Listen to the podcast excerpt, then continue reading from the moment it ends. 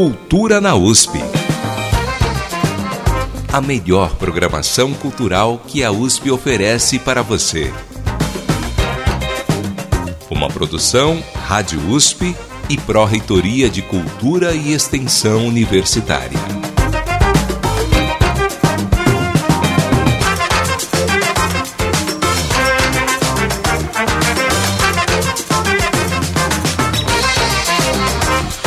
Boa tarde, começa agora mais uma edição do Cultura na USP. Estamos juntos todas as quintas-feiras aqui na Rádio USP, trazendo o melhor que a USP oferece na área cultural, com agenda, entrevistas, bastidores e curiosidades de uma programação aberta a todos. As edições do programa também estão disponíveis no Spotify e nos sites jornal.usp.br e cultura.usp.br. Nossos conteúdos e outras dicas ainda estão todos os dias no Instagram, arroba Cultura na USP. Para falar com a gente, envie sua mensagem para o e-mail ouvinte@usp.br ou pelo WhatsApp 26480042. Repetindo, ouvinte@usp.br ou no WhatsApp 11 2648 0042. Eu sou Elcio Silva e fico com vocês na próxima hora. Hoje é quinta-feira, 23 de novembro de 2023. Nesta edição vamos falar sobre a entrega amanhã do Prêmio Nascente USP 2023, que completa 30 edições, estimulando os trabalhos artísticos de estudantes da Universidade de São Paulo. Nós vamos conversar com dois jurados das sete categorias desse tradicional concurso artístico da Pró-Reitoria de Cultura e Extensão Universitária. Destacamos também as apresentações musicais gratuitas deste final de semana. No Centro Maria Antônia, hoje tem mais um encontro quinzenal do ciclo A Matemática dos Afetos, um painel da música medieval e barroca. E o Coralusp tem várias apresentações no sábado com seus grupos no Centro Cultural Camargo Guarnieri, na FAO Maranhão, na Casa Museu Ema Clabin e também em São Sebastião, no litoral norte. Vamos falar também de teatro. O TUSP, lá na Maria Antônia, estreou a peça Ainda sobre a Cama, com uma dramaturgia inédita sobre as formas de relações afetivas. E amanhã tem uma nova estreia do Núcleo de Experiência e Apreciação Teatral do TUSP com apresentações gratuitas. Já a Casa de Dona Yaya promove na semana que vem a segunda edição do seminário Bexiga Território Cultural. Amanhã também no CPC tem mais uma programação com atividades gratuitas para as crianças, com visitação aberta ao público. Vamos falar também da exposição Rastro dos Restos no Museu de Arte Contemporânea da USP, com 80 obras do artista Ricardo Ribemboim. O público pode conferir lá no MAC do Ibirapuera artes como Quem Mandou Matar Marielle e uma escultura com resíduos do incêndio no Museu Nacional do Rio de Janeiro. Tudo isso agora aqui no Cultura na USP. Você está ouvindo Cultura na USP. A melhor programação cultural que a USP oferece para você.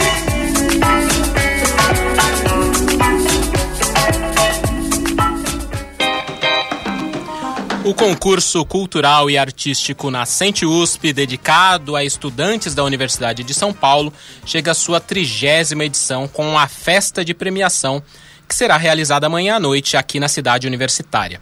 Os ganhadores de cada categoria receberão o prêmio de 4 mil reais na cerimônia com entrada gratuita e aberta ao público em geral. Vamos saber mais com Rodrigo Monteiro, produtor do Nascente USP. Olá, ouvintes da Rádio USP. O Nascente é um concurso artístico criado em 1990 sob a iniciativa do professor João Alexandre Barbosa, primeiro pró-reitor de Cultura e Extensão Universitária da USP, e a professora Ana Mai Barbosa, diretora na época do Museu de Arte Contemporânea da USP. O Nascente tem sete categorias artísticas e já revelou centenas de artistas que hoje estão nos circuitos nacionais e internacionais das artes.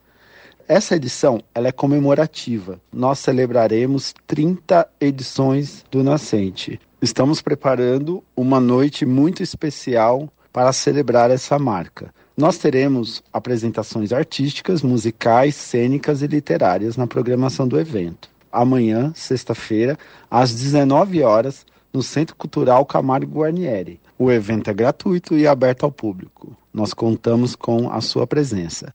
É com você, Elcio.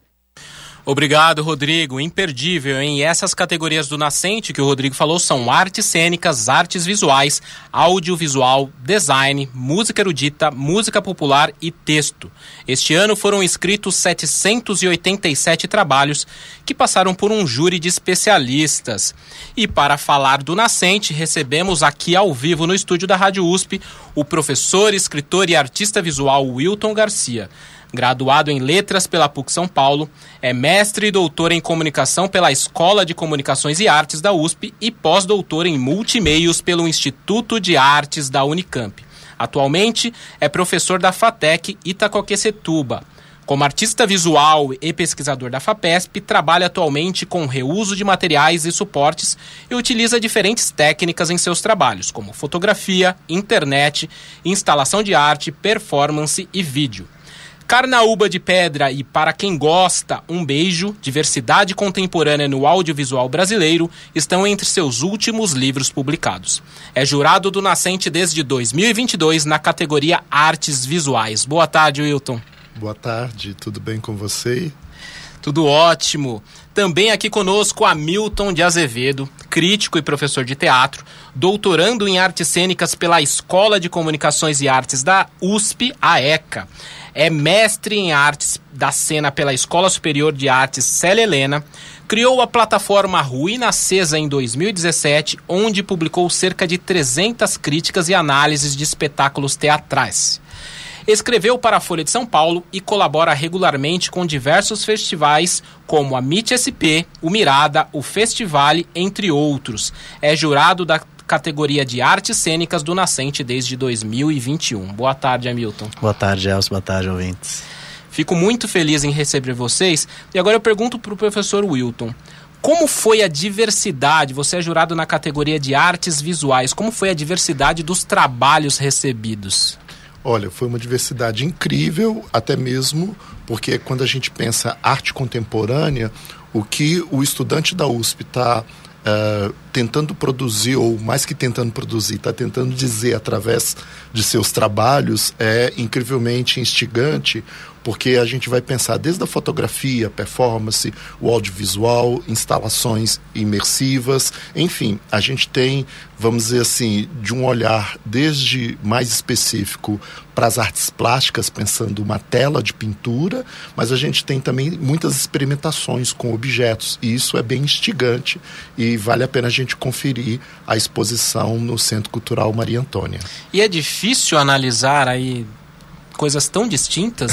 Sem dúvida nenhuma, no universo de 143 propostas que apareceram agora em 23, é, nós precisávamos chegar aí no número razoável para pensar, inclusive, o espaço expositivo da mostra, né? E nós chegamos em 29 artistas com seus trabalhos, enfim, com suas experimentações. Eu gosto muito de usar a ideia de experimentação poética, porque é sempre é, considerando o exercício criativo, considerando que arte contemporânea a gente não tem um produto em si, a gente tem uma obra que é um exercício que a gente vai é, entendendo ali como que as pesquisas, inclusive, vão apontando entre o que o estudante está desenvolvendo nos seus trabalhos, enfim, e como que essa subjetividade aparece aí uh, nas obras. Hamilton, e para você, com mais de 300 críticas de teatro, a categoria de artes cênicas te surpreendeu? Olha, é, é sempre surpreendente, assim, acho que o Nascente, a categoria de artes cênicas, ela tem subcategorias que trazem, inclusive, uma dificuldade muito grande para a gente analisar por elas pelo fato de serem aspectos diferentes a serem observados. Né? São quatro subcategorias, desde a dramaturgia, que é o texto cênico, passando por direção, interpretação individual e interpretação coletiva. É, então, dentro dessas perspectivas muito diversas, tanto das dentro das subcategorias mesmo, quanto daquilo que está sendo produzido, a gente sempre se depara com algo de novo mesmo que muito pautado em pesquisas que a gente já conhece, linguagens que a gente já conhece, tanto no sentido temático quanto no, no aspecto formal, mas de algum modo sempre tem alguma coisa que quase que, que nos escapa, o que é muito positivo nesse lugar de, de experimentações, de experimentações poéticas e das, das possibilidades de formalizar essas, essas inquietações das, dessas pessoas, da, das estudantes da USP, da, das suas produções, das, das suas perspectivas poéticas, dos seus olhares sobre o mundo. Então, é ao mesmo tempo que a gente vê também algumas obras que inclusive já já são pessoas que estão inseridas no cenário cultural da cidade de São Paulo, também tem outras que não conhecemos, não sabemos quem são, não necessariamente inclusive são estudantes das artes cênicas, o que eu sempre acho muito positivo quando a gente descobre, a minha terceira edição como jurado, quando a gente descobre no momento da, da, da mostra quem são as pessoas e a gente descobre que algumas não são das artes cênicas, são de, outras, de outros institutos, de outros cursos da, da Universidade de São Paulo. Então isso sempre acaba por nos surpreender. Nós citamos a quantidade de inscritos nas categorias e artes visuais só não teve mais inscritos que a categoria de texto, perdeu por apenas um. Então nos inscritos aí oficiais, né, aí tem algumas questões que do programa alguns não foram efetivados e tudo mais, mas nos inscritos oficiais, Artes Visuais recebeu 314 inscrições e texto 315. Como é o processo de uma comissão julgadora para determinar quem são os finalistas em trabalhos tão distintos? Porque nós tivemos pintura, vídeo, performance, desenho, escultura, gravura, fotografia entre os finalistas da categoria. Olha, é, a gente diz que esse não é um trabalho fácil, mas isso é chover no molhado, entendendo inclusive que é, é uma comissão julgadora, né? E essa comissão, inclusive, é, vem junto com o professor Geraldo é, Dias Filho e também o professor Fábio Lopes, né? E a partir de uma, vamos dizer assim, de uma pré-seleção, que é a documentação virtual que os alunos, os candidatos, né, enviam para o concurso e aí a gente passa a verificar e a fazer uma espécie de pré-seleção. Desta pré-seleção só do material virtual, a gente já tem aí uma complexidade tamanha. A partir daí, nós vamos para o Centro Cultural Maria Antônia, é, solicitamos que aqueles que são pré-selecionados tragam suas obras e aí a gente faz uma seleção. Então, é, é, só funcionaria por etapas mesmo, porque a gente tem a argumentação técnica, tem a disposição, enfim, são vários fatores, tanto do ponto de vista do conteúdo, da estética, da linguagem, é, são vários fatores, é, é, é, muito diversificado. A universidade é muito grande, então isso é uma representação da universidade. E se nós estamos falando da primeira universidade na América Latina, o que eu acho mais instigante é que a gente começa a ver exatamente isso que o Hamilton estava colocando, que assim, nós não é, recebemos apenas trabalhos dos alunos de artes visuais. Né? Tem trabalhos da ECA, mas tem trabalhos de outras unidades. E isso vai fortalecendo, inclusive, pelo menos é, para minha perspectiva, quando estou ali conversando com a comissão julgadora, é a produção de conhecimento. E aí eu acho que o nosso esforço aqui, enquanto comissão, enquanto processo curatorial, é exatamente conseguir achar um filtro, achar uma linha, um caminho que a gente possa entender que, por exemplo, a amostra. É, 2023, né, que é deste ano, ela vai expressar, na verdade, é, uma certa característica da universidade através dessas artes. Isso já é uma experiência para esses participantes para o mercado profissional? Sem dúvida nenhuma, sem dúvida nenhuma. Eu vejo até assim, é, eu participei do Nascente em 2001, eu estava fazendo doutorado e na nona edição eu participei, fui contemplado é, com a área de fotografia e fiquei muito feliz, muito contente porque é, eu tenho uma linha como pesquisador, mas ao mesmo tempo um interesse muito grande que no meu próprio doutorado é uma discussão sobre artes visuais e eu queria muito ir para a prática. Então eu acho que o Nascente é uma iniciativa que vai estimular essa prática. Então eu gostaria inclusive de deixar aqui como sugestão sugestão para os ouvintes, para os estudantes, que imagine a gente pensar mais trabalhos da matemática, da biologia, que vá para as artes visuais, que vá para o teatro, que vá para a música, porque são operadores, na verdade, de produção de conhecimento. Né? A universidade ela se complementa quando ela consegue estender, quando ela consegue pensar essa formação de uma maneira mais ampla. E acho que aí o papel do nascente é fundamental e por isso essa quantidade também surpreendente de inscrições faz com que a gente pense uma certa fotografia é, poética da universidade, uma certa, um certo retrato é, dessa realidade que nós temos agora na trigésima edição. Então, eu acho que isso vai refletindo também a história da universidade, o que é muito bom, que a gente vai entendendo quais são os avanços, quais são as perspectivas futuras, qual é o nosso presente enquanto universidade. Hamilton Artes Cênicas teve 24 trabalhos e 7 finalistas. São várias subcategorias, como você já falou, digamos assim, como eh, dramaturgia, interpretação individual, interpretação em grupo e direção, se não me falha a memória. Como é julgar esses diferentes quesitos na escolha aí desses finalistas e na escolha de quem vai ser o vencedor da categoria? É, é sempre um desafio também chovendo no molhado não é não é uma escolha simples. Mas acredito que nossa comissão né eu sou convidado externo a, a, as comissões do nascente têm essa configuração que eu acho muito positiva né de dois professores da da universidade e um jurado externo. E então eu estou acompanhado do professor Ferdinando Martins e da professora Sayonara.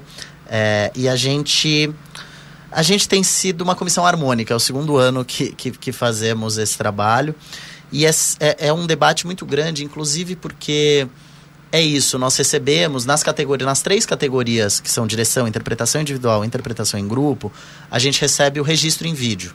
Na dramaturgia a gente recebe o texto. E assistir uma obra em vídeo não é a mesma coisa que assistir lá ao vivo.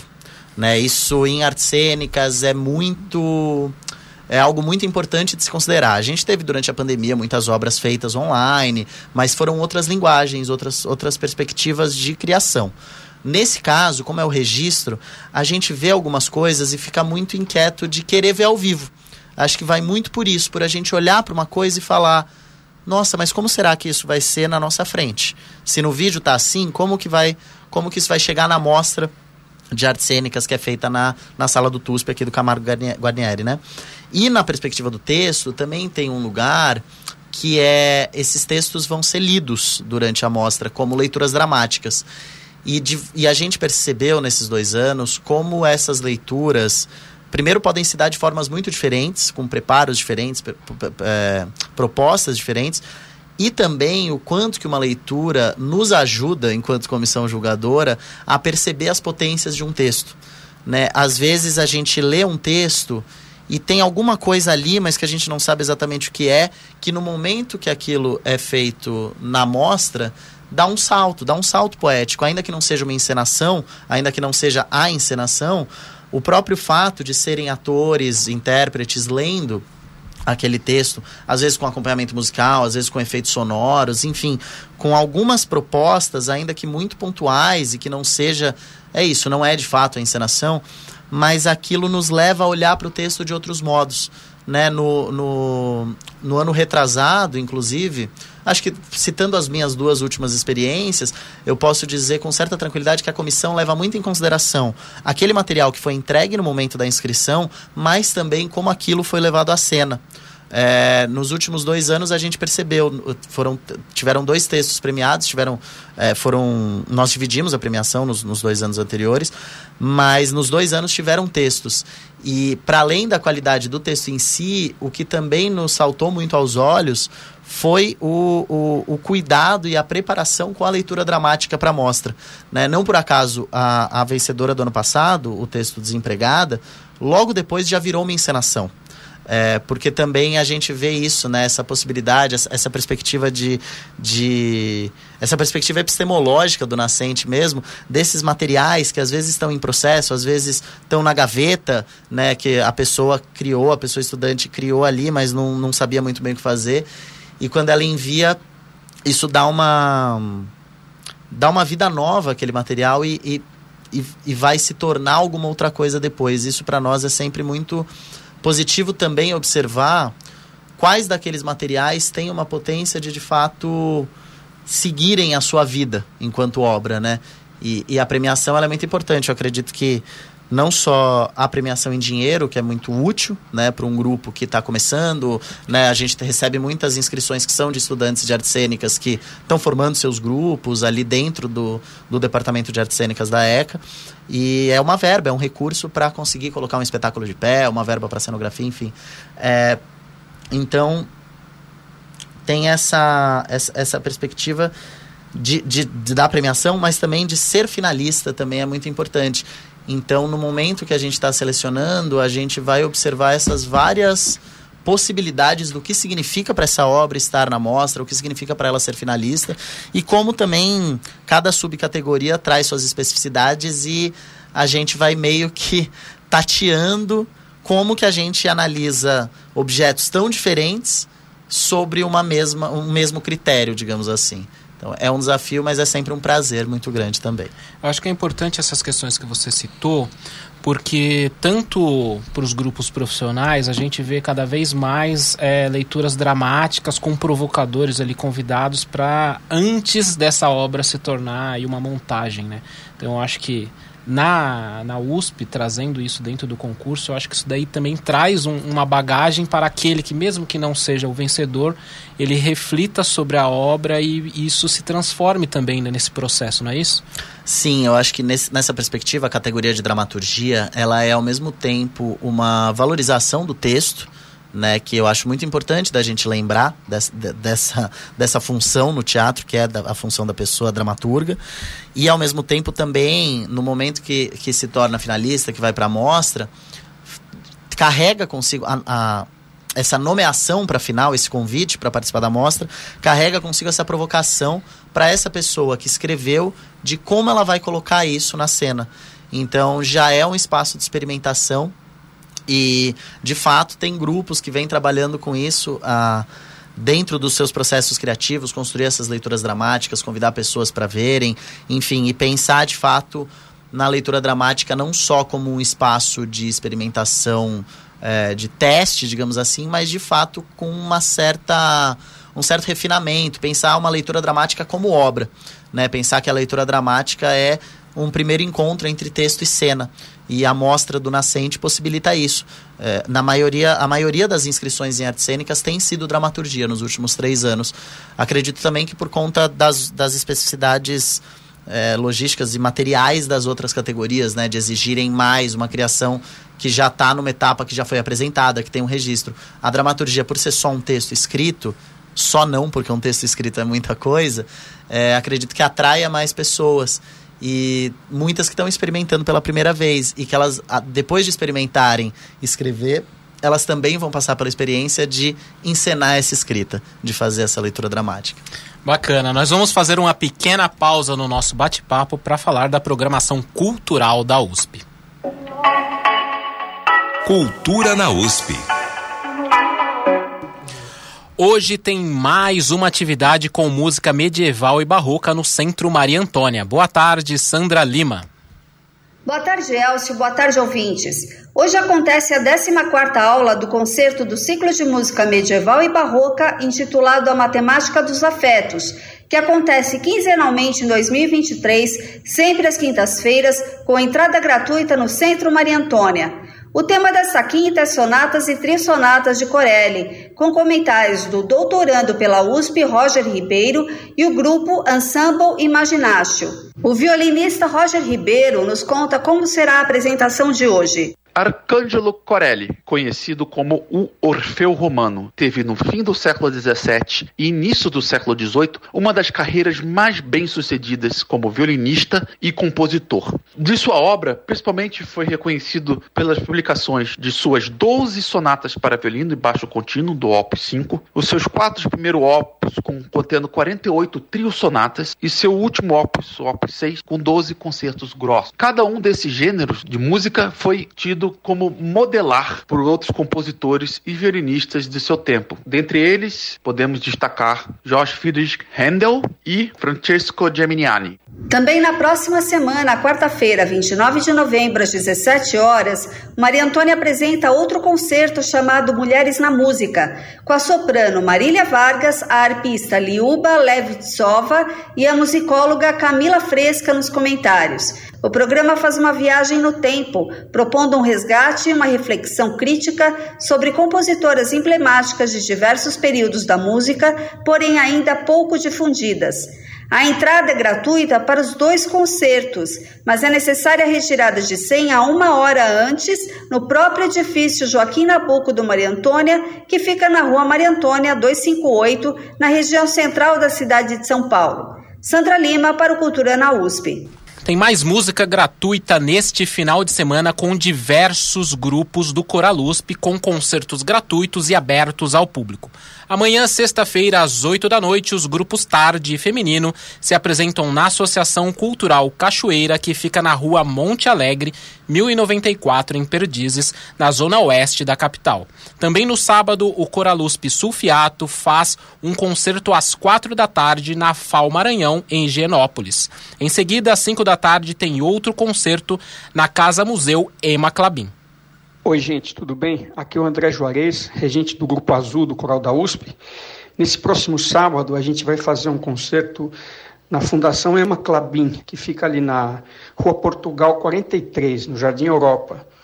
Então, tá todo mundo convidado, vai ser um programa bem divertido, de música popular. Apareçam às 17 horas. Então é isso aí, até lá, um abraço. Ainda no sábado, às 8 da noite, o Coraluspe Andante se apresenta no Centro Cultural Camargo Guarnieri, aqui na cidade universitária, com entrada gratuita e aberta ao público em geral. A regência será de Tiago Pinheiro. E para quem for passear no litoral norte, o Coraluspe Sebimar se apresenta às 7 da noite na Casa Brasileira, que fica no centro de São Sebastião. Olá, eu sou a Selma Boragian, regente do Coraluspe. E tem um convite para vocês, quem estiver no litoral norte esse fim de semana, em São Sebastião, pode curtir o festival Música na Sacada. Ele acontece na sacada da Casa Brasileira, na Rua da Praia, quinta, sexta e sábado. Entre as atrações bacanas que vamos ter lá, como Nausete, Marcelo Genesi, Lena Baule, nós vamos ter também o Coraluspe de São Sebastião, que é o Coraluspe Sebimar. Então, nossa apresentação vai acontecer no sábado, dia 25, às 7 horas. Esperamos vocês. Mais informações sobre as apresentações do Coral Universidade de São Paulo em usp.br barra Coralusp e também no Instagram. É só procurar por Coralusp. E no domingo, a casa de Dona Yaya tem uma programação gratuita para as crianças às 10 da manhã, das 10 da manhã até a 1 da tarde. O convite é da monitora Isabela Garcia. Oi, gente, tudo bem? Por acaso vocês já sabem o que vão fazer nesse domingo? Porque tudo indica que a temperatura vai cair novamente. Ou seja, uma bela oportunidade para vir se aconchegar com muito amor e brincadeira aqui na casa da Yaya. Lembrando que em todo último domingo do mês, a casa está aberta com atividades de brinquedos e brincadeiras voltadas para o público infantil, das 10 da manhã até uma hora da tarde. Cada domingo fazemos uma programação diferente. Nesse domingo, além das atividades de pintura com guache e colagem com a figura de Yaya, nós vamos focar em joguinhos, buscando relembrar como eram as brincadeiras feitas antigamente. Enquanto as crianças se divertem com a gente, a exposição sobre a vida de Yaya vai estar aberta para os adultos que quiserem realizar a visitação. Eu e a equipe do Educativo aguardamos vocês nesse domingo. Até lá! A casa de Dona Yaya fica na rua Major Diogo 353, no bairro da Bela Vista, no centro da capital. A entrada é gratuita. Cultura na USP. A melhor programação cultural que a USP oferece para você. E voltamos ao estúdio com o professor Wilton Garcia e com o crítico de teatro Hamilton Azevedo, ambos jurados do programa Nascente USP, que tem amanhã a esperada festa de premiação da trigésima edição. Professor Wilton, você, como artista visual, tem trabalhos expostos em diversas galerias. Quais são os principais critérios aí para análise da obra do outro? Então, quando a gente está falando de arte contemporânea, acho que a gente já começa a ter um, alguns paradoxos aí, alguns problemas, porque é, o, o critério ele vai ser por um lugar de subjetividade. Ou seja, quando a gente está, então, numa exposição como a Mostra Nascente, a gente vai olhar muito mais o efeito, aquilo que impacta, aquilo que mexe com a gente, aquilo que gera um certo despertar, e não aquilo que faz sentido. Porque quando a gente busca o que faz sentido, a gente está no senso comum. E artes não é o senso comum. Artes é tudo aquilo que a gente não tem como senso comum, ainda que a gente possa olhar para o cotidiano. Só para você ter uma ideia, este ano o tema da exposição que nós estamos é, entendendo pelo conjunto se chama Abstratos, Corpos e Paisagens. Tudo no plural. Porque a ideia dessa pluralidade, dessa diversidade, desta forma de constituir um valor, quando alguém chega na exposição, olha para aquele trabalho que tem é, reuso de materiais, reuso de suportes, intensidade de cores, é, são esses elementos que vão, a gente vai entendendo daquilo que se formalizou a mostra. Então, o que a gente tem no Centro Cultural Maria Antônia hoje é resultado de um conjunto curatorial, mas necessariamente não é um critério seletivo de escolhas para a premiação.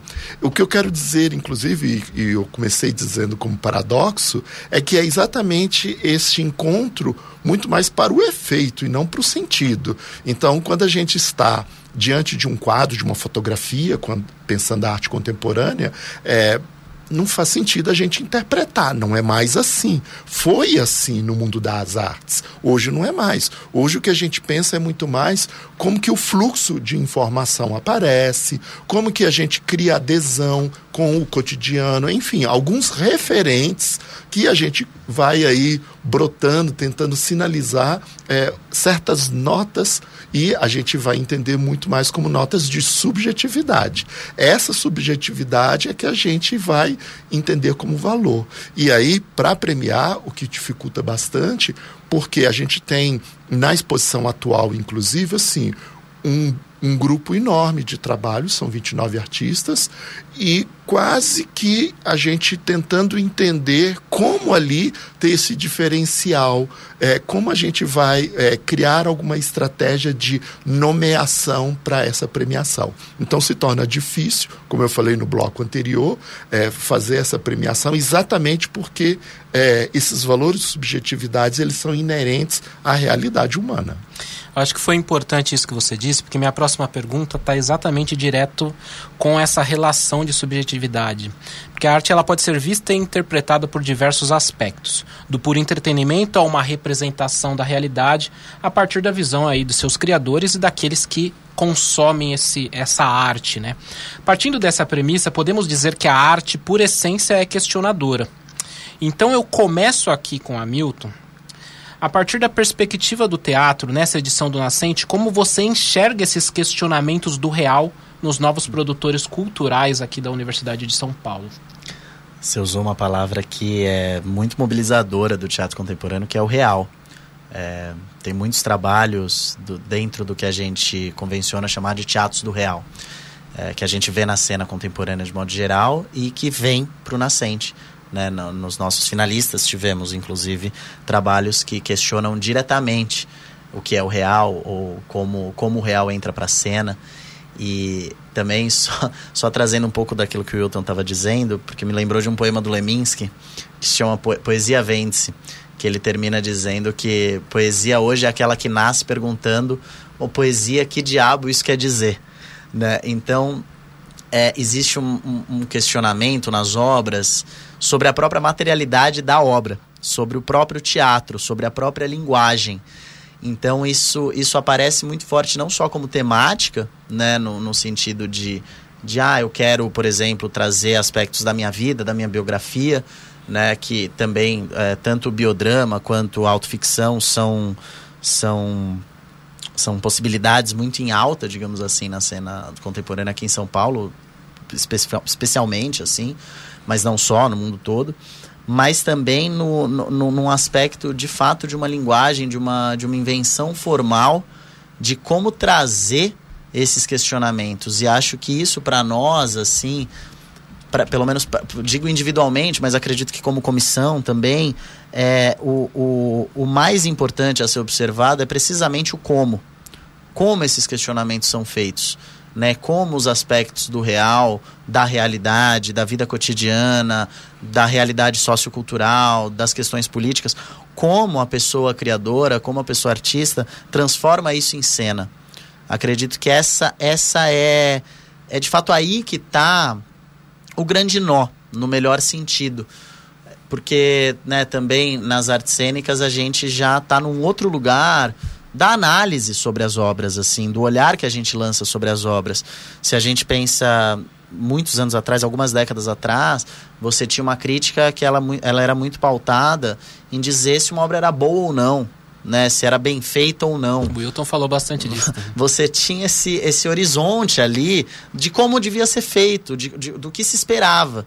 Né? E no teatro contemporâneo, isso não só não é possível, como é cafona né? Você olhar para uma obra e dizer, ai, ah, não é isso. Não, pa parece mais interessante. Aí eu falo como crítico também, né? Não só dentro da perspectiva da comissão julgadora, mas também que é muito mais interessante você debruçar o olhar ao que a pessoa estava tentando fazer.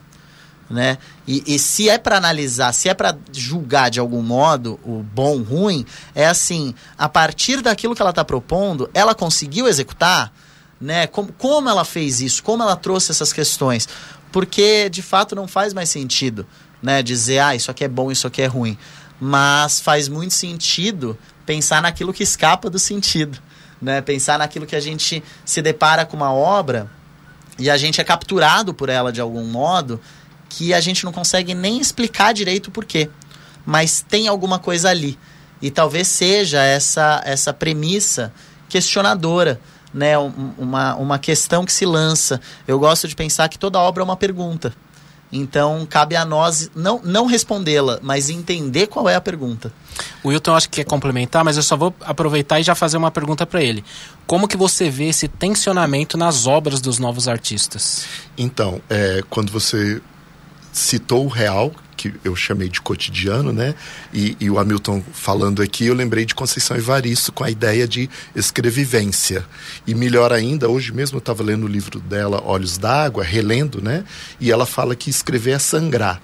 Mas não é qualquer escrita. Não é um escrever qualquer quando se pensa uma dramaturgia, um texto poético, ou quando se pensa, inclusive, por essa proposição é, estética, poética, artística. Né? É, eu acho que é, é uma oportunidade, é sempre uma oportunidade do pensar. Eu vejo muito como interessante o, o nascente, ele acaba gerando é, a reflexão e a ação porque o estudante está ali é, é, na sua formação, constituindo ali ou, ou, ou, desenvolvendo as suas habilidades, suas competências, enfim, ele está no universo de experimentação, ele está em labor, em laboratório, né? E esse trabalho vai é, é, considerando como se fosse por etapas, né, por pequenos passos ou grandes passos, né? Mas ele tem a oportunidade de conseguir é, e, e dar esse salto e além. Eu vou voltar, inclusive, quando você me perguntou do critério, dizendo, inclusive, é a pergunta máxima que eu acho que a gente faz depois que acabou a pandemia é onde está o sujeito. Né? Talvez um pouco de desespero, não só para as ciências humanas, mas para a área de saúde, como também para a matemática, né? onde está o sujeito. Né? Talvez o olhar para o cotidiano, o olhar para esse real é onde está o sujeito. E nas obras que nós estamos ali, é, com, enquanto comissão julgadora, olhando para as artes visuais, a gente tateia um pouco esses espaços. Mas é, eu diria que é subjetivo porque é, a gente vai formalizando aos poucos esse pensamento. Ele não vem de imediato. A gente não senta à mesa, a comissão julgadora, e fala: aqueles trabalhos que têm o sujeito, eles entram. Tanto é que há trabalhos que não têm sujeito, mas o próprio artista é o sujeito, o próprio é, é, visitante da exposição é o sujeito. Né? E, e de que sujeito nós estamos falando? Desse que está no cotidiano, desse que está no real. Nesse que nós estamos tentando entender essas máximas da filosofia, mas que vai também para a ciência. Quem somos, de onde viemos, para onde vamos. E como você vê esse tensionamento nas obras desses novos artistas? Então, é, eu acho de maneira bastante peculiar, inclusive. Há trabalhos que você passa na exposição e você não vê o trabalho se você não prestar atenção. Isso é bem instigante, porque é, eu citaria assim, e, e eu, eu, prefiro, como conjunto dos trabalhos, não ficar citando especificamente um outro, afinal, é amanhã a premiação, então já fica aqui o convite para todos e todas estarem presentes, mas eu prefiro dizer que, assim, imagine uma parede branca que você não vê o que está lá, ou imagine um taco é, como do Centro Cultural Maria Antônia, com seu prédio histórico, e há objetos é, no chão que você não vê se você não prestar atenção. Ou se você olhar para uma coluna e você precisa chegar perto dessa coluna para você ter entendimento, ou sequer para você ter uma experiência de aproximação física mesmo, não diria tátil, mas física, para você reconhecer o que, que está exposto nessa coluna. Então, esse tensionamento eu acho que vai muito por essas experimentações de reuso de materiais, de suportes, por, pela cromatização né? mas pela própria lógica de trabalhos que o título indica um caminho e quando você lê a autoria do artista, da artista, você vê já aí um paradoxo, mas quando você olha para a obra, há uma extensão. Eu acho que essa tensão é exatamente neste não lugar, porque a gente espera muito previsível e na arte contemporânea não está o, o, previsível. E talvez fique aqui o convite para as pessoas é, irem visitar a mostra Visualidades no Centro Cultural Maria Antônia, exatamente para se deparar com essa experiência. É, eu acho que não é no lugar comum que a gente vai ver essa tensão. Por falar em novos artistas, lá em 2001 tinha aqui na USP um artista novinho em folha na edição número 11 do programa Nascente. Ele foi finalista na categoria que hoje é jurado. Estou falando de você, Wilton Garcia, você já citou. Mas você chegou à final do, do, da edição 11 com fotografia. Como foi para você agora, saindo desse lugar de jurado, participar do Nascente então, eu diria, pediria licença até para falar anterior, porque primeiro eu conheci, eu, estudante da universidade, é, conheci o Prêmio Nascente através de um finalista, que é o Paulo Angerami, e o Paulo Angerami foi meu professor e de, logo à frente, e aí é, foi através de vivenciar primeiro a, a visitação à mostra, que a partir daí eu passo a concorrer. É, essa premiação foi extremamente importante. Esse trabalho, que é uma série que se chama de fotografia que se chama Domênica, ele foi para os Estados Unidos, ele foi para o Itaú Cultural, enfim, ele fez uma carreira muito boa, é, é, muito instigante, eu diria. Ele está no acervo da Universidade Estadual de Nova York, então é, é um trabalho que me trouxe muitos frutos é, e olhei com, com muita atenção o percurso como artista visual, não só como, é, vinculado como pesquisador. Eu queria, inclusive, complementar e citar que José Rufino também passou pelo Nascente. E isso eu acho que são referências importantes. Paulo Angerami na fotografia são referências importantes para a gente entender é, como que a gente pode aflorar aí novos desafios para os jovens que estão surgindo na cena com seus trabalhos. Eu acho muito importante isso que você fala, porque isso estimula os estudantes da USP, né? Não só, assim como o Hamilton falou, são diversas áreas em, em categorias que não são só de artes, né? As pessoas participam do Nascente estando em, em, em, cursos que naturalmente não teriam uma ligação direta com a arte e estão ali tensionando e buscando o seu lugar a, a partir de, de uma questão que normalmente não é, é muito comum no seu próprio curso. É, eu queria, inclusive, até acrescentar que o fato do ano passado eu entrar para a comissão julgadora e nesse processo curatorial ser visto, é, eu fui convidado para ir para a UESB em Vitória da Conquista, que é a Universidade Estadual de, é, do Estado da Bahia. É, que inclusive Vitória da Conquista é a cidade da professora Marli Leite, a pró-reitora de Cultura e Extensão, que é, atuou também nessa universidade e fui para lá não só para expor neste ano, mas também para fazer curadoria e se estendeu a uma outra curadoria para o Centro de Referência da Dança com fotografia do Paulo César Lima. Então eu acho que é, para nós também da comissão também tem é, este lugar, porque eu sempre me vi como artista visual e pesquisador. Eu sou um professor universitário há mais de 25 anos. E aí, de repente, eu entro num processo de é, ser convidado para fazer curadoria, seja no fotografia com dança, seja com outras experimentações, e isso vai aí é, trazendo para a gente também um lugar outro inesperado. E talvez esse é o desafio do Nascente. Excelente. Nós vamos fazer mais uma breve pausa no nosso bate-papo para falar da programação cultural da USP. Cultura na USP.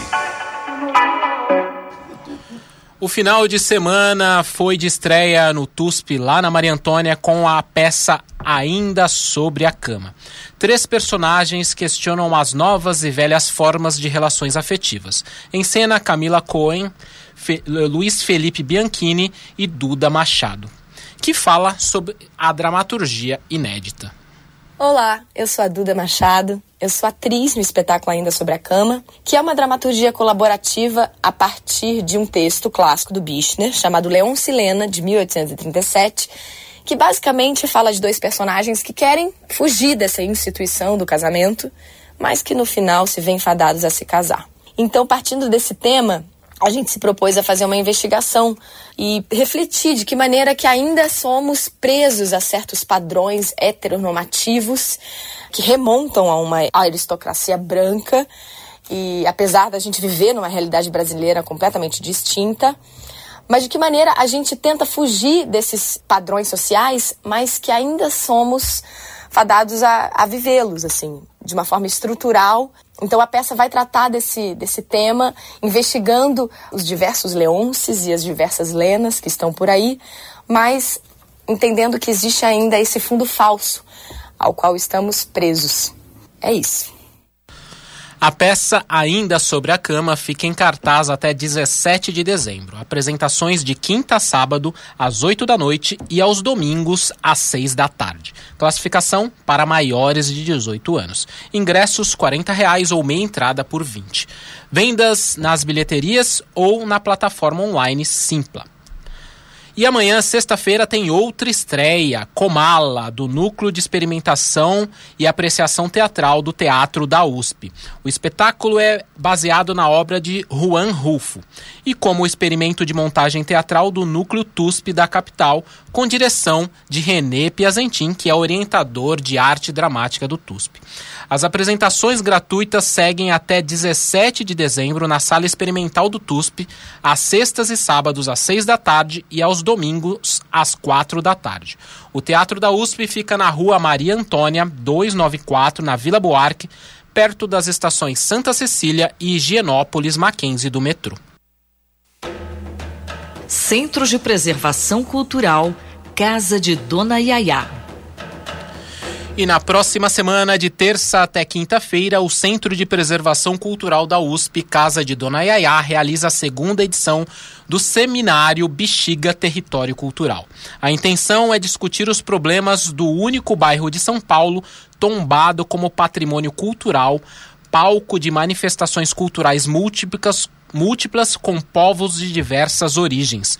A diretora do Centro de Preservação Cultural, professora Flávia Brito do Nascimento, fala sobre a proposta.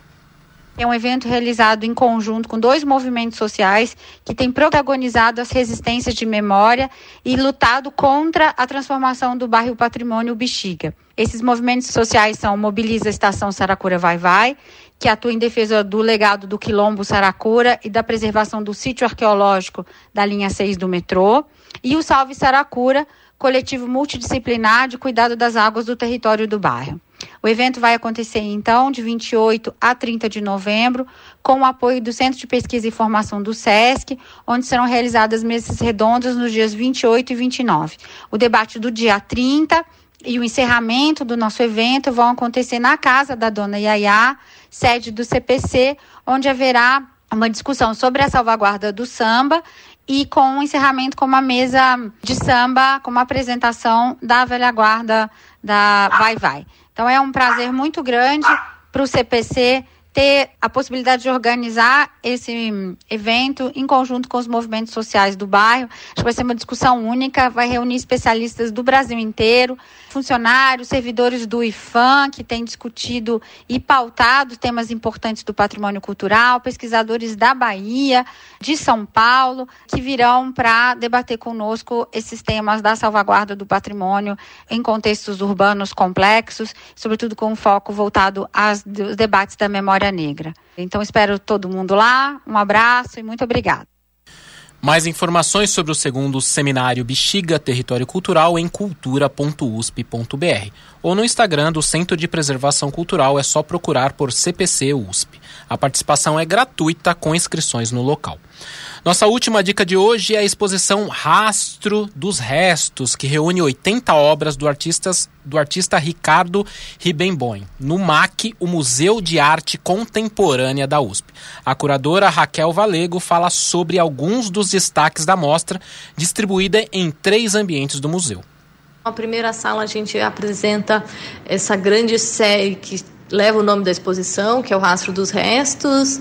Na segunda sala tem a série que ele chama de Miradas e a série Em Memória, que fazem de, de uma certa forma homenagens tanto a artistas que ele gosta e se identifica muito, como também relembra fatos históricos importantes. Então, uma das obras desse núcleo é a, a obra Quem Mandou Matar Marielle, né? Então, tem esse elemento escrito dentro das obras, mas também tem elementos mais simbólicos, né, como as cinzas do Museu Nacional, a água do Rio Solimões, uma madeira calcinada da Amazônia. Então, ele tenta retomar elementos naturais de eventos importantes, né, dentro da nossa história recente e retrazer isso, reapresentá-los como obras de arte, né? enfim, trazendo sempre um questionamento muito grande para os rumos que nós estamos tomando, né? Toda a trajetória do Riben tem muito dessa questão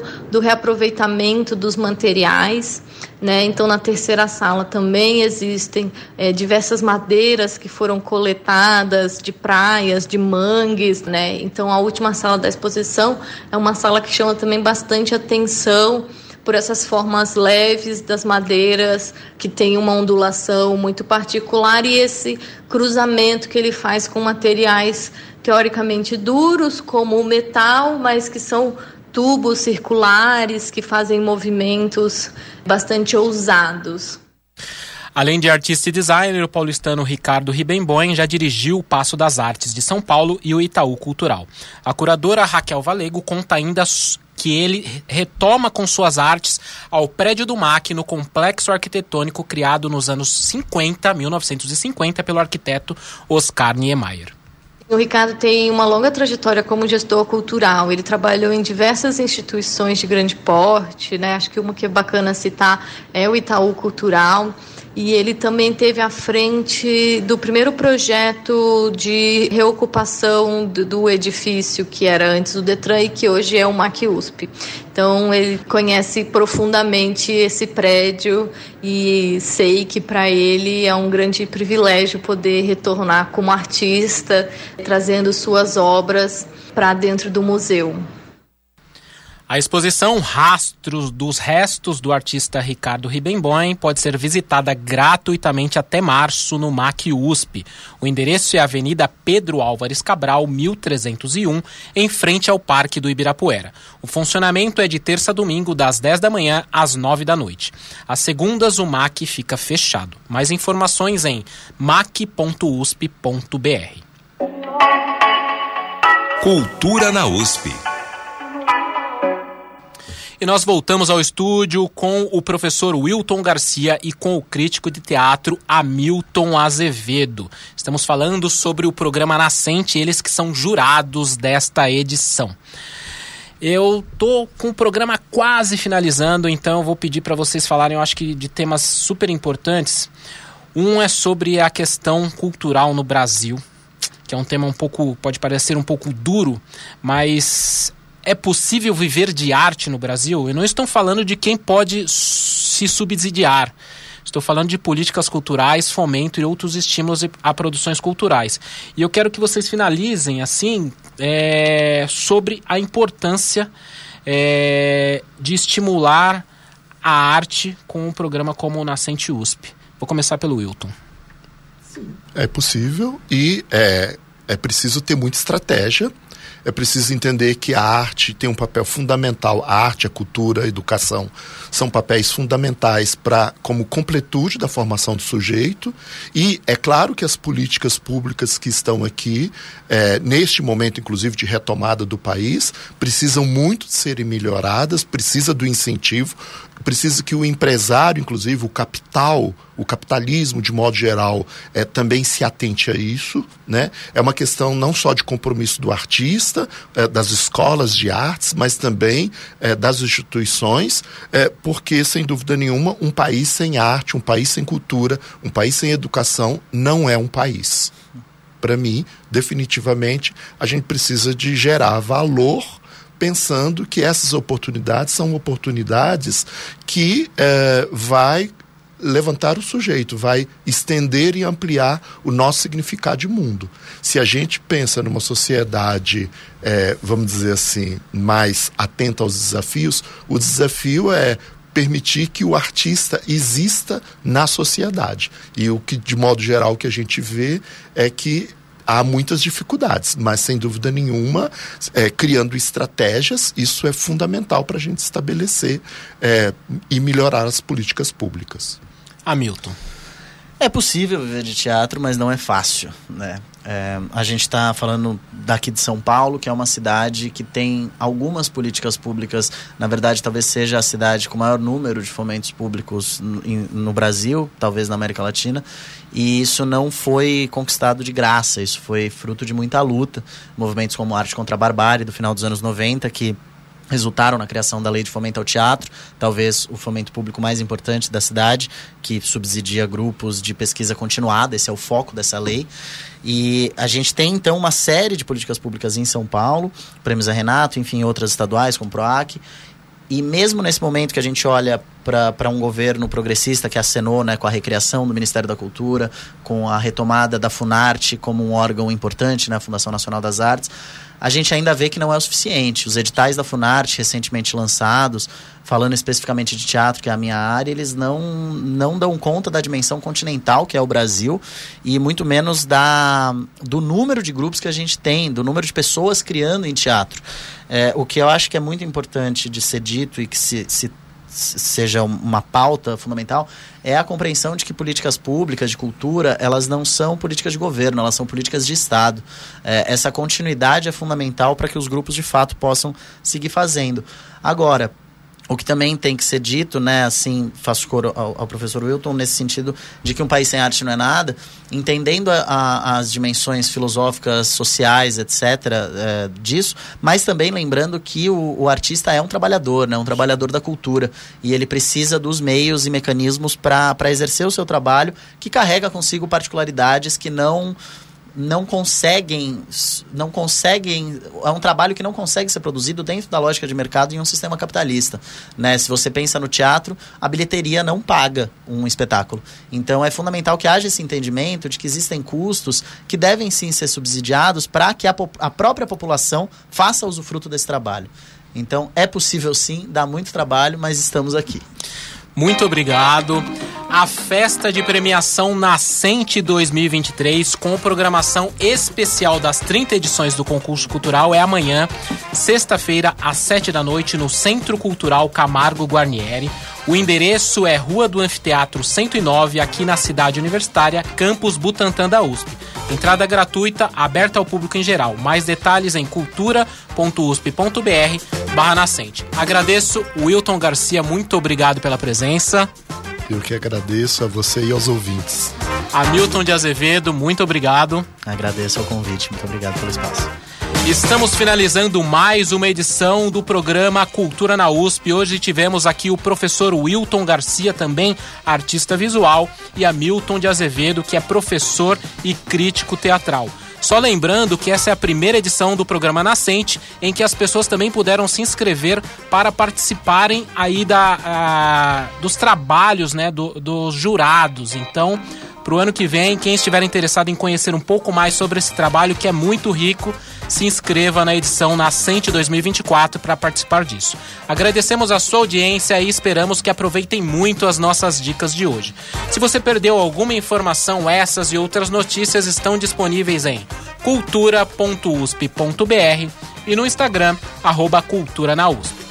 Todos os nossos programas também estão no Spotify para você ouvir quando quiser e compartilhar com os amigos. A apresentação é minha, Elcio Silva, com trabalhos técnicos do querido Benê Ribeiro, produção de Fábio Rubira e Michel Sitnik, com reportagem de Sandra Lima e colaborações de Ana Célia de Moura e Lu Galo. Voltamos a nos encontrar na quinta-feira que vem, dia 30 de novembro, ao meio-dia, com mais novidades aqui na Rádio USP. Você ouviu Cultura na USP. A melhor programação cultural que a USP oferece para você. Uma produção Rádio USP e Pró-Reitoria de Cultura e Extensão Universitária. Cultura na USP.